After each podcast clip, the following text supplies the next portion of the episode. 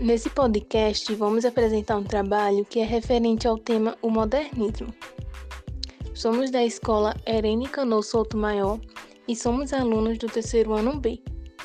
O nosso grupo ele é formado por 10 alunos.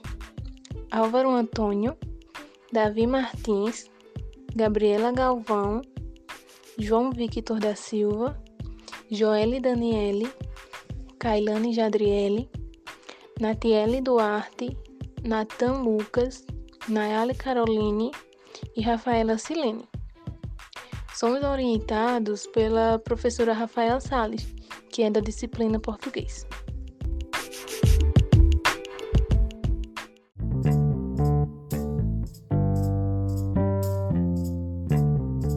A introdução ao modernismo será apresentada pelas alunas Natiele Duarte e Gabriela Galvão. O contexto histórico de produção será apresentado por João Victor e Davi Martins. A recepção do modernismo será apresentada pelas alunas Nayali Caroline e Joelle Daniele.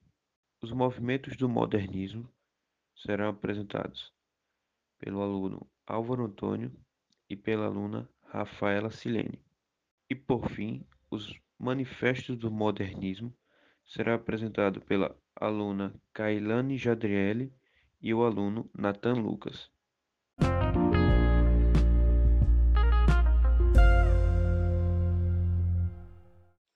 Mas então, o que foi o modernismo?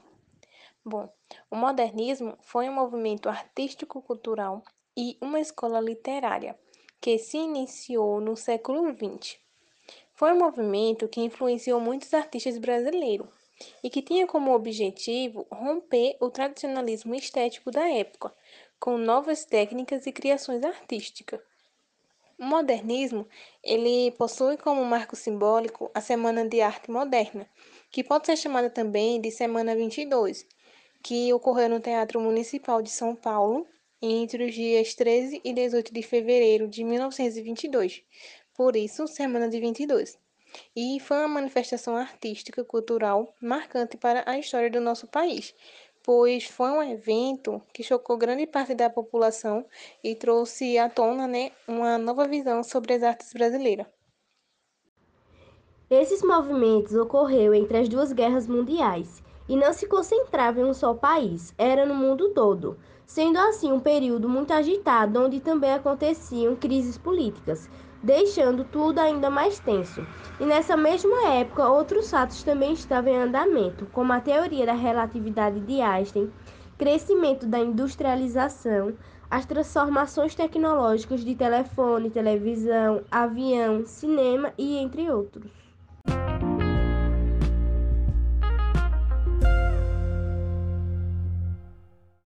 Em Portugal, com a proclamação da República Portuguesa, surgem dois partidos políticos muito importantes: os situacionistas e os inconformados. Esses dois partidos pensavam de formas opostas e, por conta disso, cada um se expressava de um jeito, falava de uma forma, alguma maneira diferente. Por exemplo, os situacionistas, eles lançaram a revista Águia, que trazia a proposta do saudocismo, que nada mais é que um resgate através da literatura dos anos gloriosos de Portugal. Eles não queriam ruptura com o passado, desejavam manter-se como a época que Portugal era gloriosa. Só que aí tem um porém. Os inconformados, eles almejavam romper com o padrão estilo. Eles queriam uma coisa nova. Só que graças a isso, acabou influenciando os pensamentos dos autores e artistas de plásticos. Em 1929, houve a quebra da bolsa lá em Nova York, o que prejudicou a economia aqui no Brasil, baseada na exportação de café. No ano seguinte, em 1930, quando Getúlio Vargas, que nasceu em 1882 e morreu em 1954, perdeu as eleições para o Júlio Prestes, supostamente devido a uma fraude, o presidente Washington Luiz foi deposto por um golpe de Estado e Vargas tomou posse provisoriamente. Contudo, era o início da Era Vargas, que, dura, que duraria até os anos de 1945. No Brasil, a República Velha chegava ao seu fim com os movimentos tenetistas no início da década de 1920, comandados por militares descontentes com o governo. Em 1924, a coluna Prestes, de viés comunista liderada por Luiz Carlos Prestes, que nasceu em 1898 e morreu em 1990, iniciava a sua marcha, que durou dois anos para convocar o povo a revoltar-se contra as elites aqui no Brasil.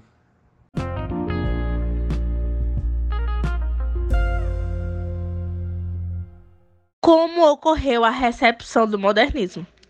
A recepção do modernismo foi algo muito importante, pois demonstra, de uma maneira geral, como a sociedade reagiu à nova mudança que estava ocorrendo.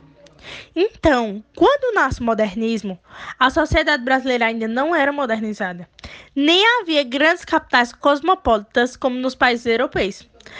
A grande parte da população ainda habitava as zonas rurais e a estrutura social embasava-se ainda no patriarcalismo. E o desejo do modernismo no Brasil partiu justamente pela necessidade de modernização. Então, a proposta modernista brasileira envolvia a consolidação de uma inteligência nacional, livre dos academicismos, consciente de si e das mudanças do mundo, transformado pela rapidez dos novos meios de transporte, pela produção em larga escala industrializada.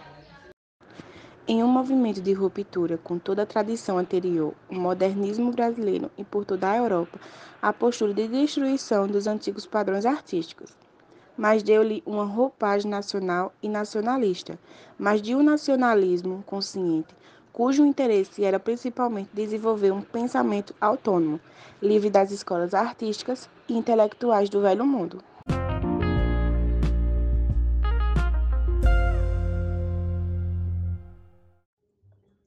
A primeira geração do modernismo é chamada de geração Orfeu ou Orfismo, porque ficou atrelada à revista Orfeu de Portugal. Essa revista foi publicada com a iniciativa de Fernando Pessoa, Mário de Sá Carneiro e Almada Negreiros, com a visão futurista e ideias que rompessem com os padrões do passado. Trouxe grande escândalo na primeira e na segunda publicação. Sua duração foi em torno de um ano devido aos problemas financeiros após o suicídio de Mário de Sá Carneiro, em 1916. A geração de 1930, segunda fase do modernismo brasileiro, compreende o período de 1930 a 1945. Além da Segunda Guerra Mundial, essa fase ficou caracterizada pelas reflexões dos escritores acerca de fases contemporâneas, por obras comprometidas com o realismo das questões sociopolíticas e pelo conflito espiritual de alguns de seus autores. Na poesia que tem como nomes Carlos Drummond de Andrade, Cecília Meirelles, Vinícius de Moraes, Murilo Mendes e Jorge de Lima. Predomina a liberdade formal. Já a prosa, escrita como romancista, como Graciano Ramos, Jorge Amado, José Liz e Raquel de Queiroz, é marcada por engajamento político e temático social de cunho regionalista.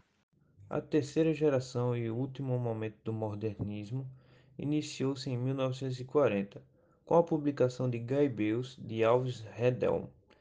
Esse período é chamado de neorrealismo, pois apresenta uma literatura envolvida com os motivos sociais e políticos. É considerado um movimento ideológico e eclético. Além disso, caracterizou-se também pela oposição ao ditador Antônio Oliveira Salazar.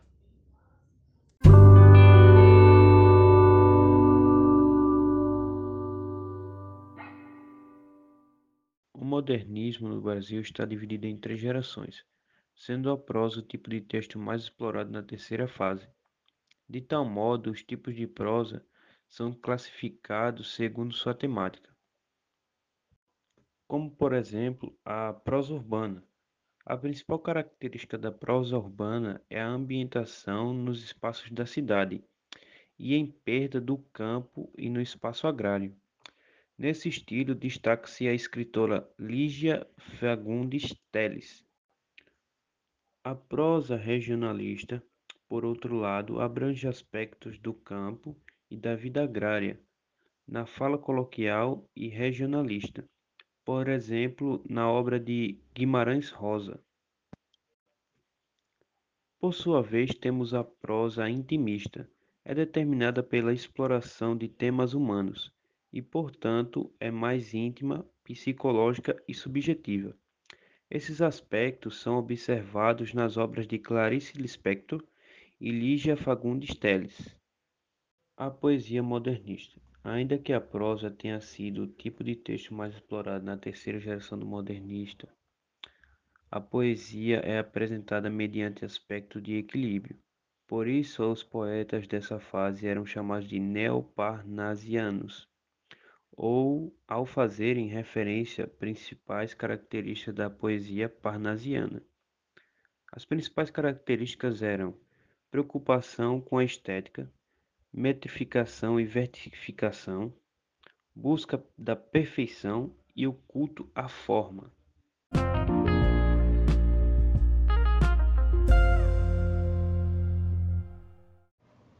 Quais foram os manifestos do modernismo?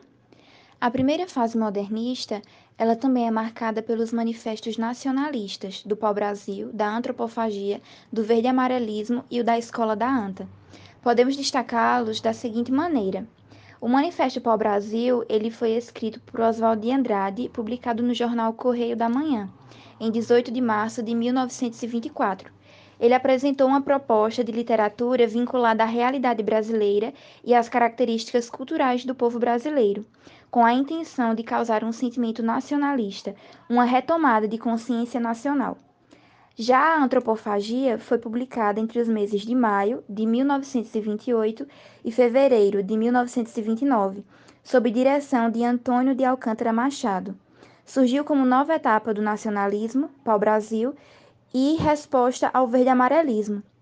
Sua origem se deu a partir de uma tela feita por Tarsila do Amaral em janeiro de 1928, batizada de Abaporu, Aba, que significa homem, e Poru significa que come, assinado por Oswaldo de Andrade. Tinha, como diz Antônio Cândido, uma atitude brasileira de devoração e ritual dos valores europeus, a fim de superar a civilização patriarcal e capitalista, com suas normas rígidas do plano social e os seus recalques impostos no plano psicológico. Então, o verde amarelismo foi outro movimento que surgiu por volta de 1926 como resposta para o nacionalismo afrancesado do pau-brasil. Ele foi apresentado principalmente por Oswaldo de Andrade e liderado por Plínio Salgado. O principal objetivo era propor um nacionalismo puro, primitivo e sem qualquer tipo de influência de outros nacionalismos, como, por exemplo, o nacionalismo afrancesado citado anteriormente.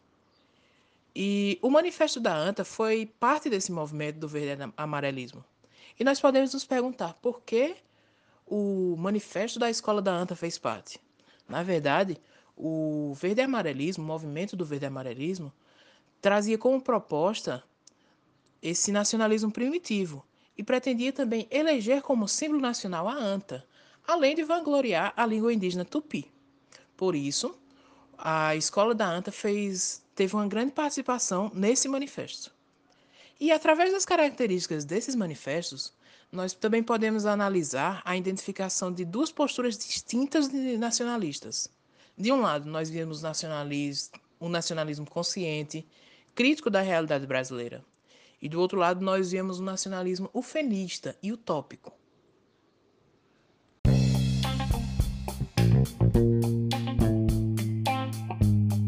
Agradecemos aos ouvintes que escutaram esse podcast.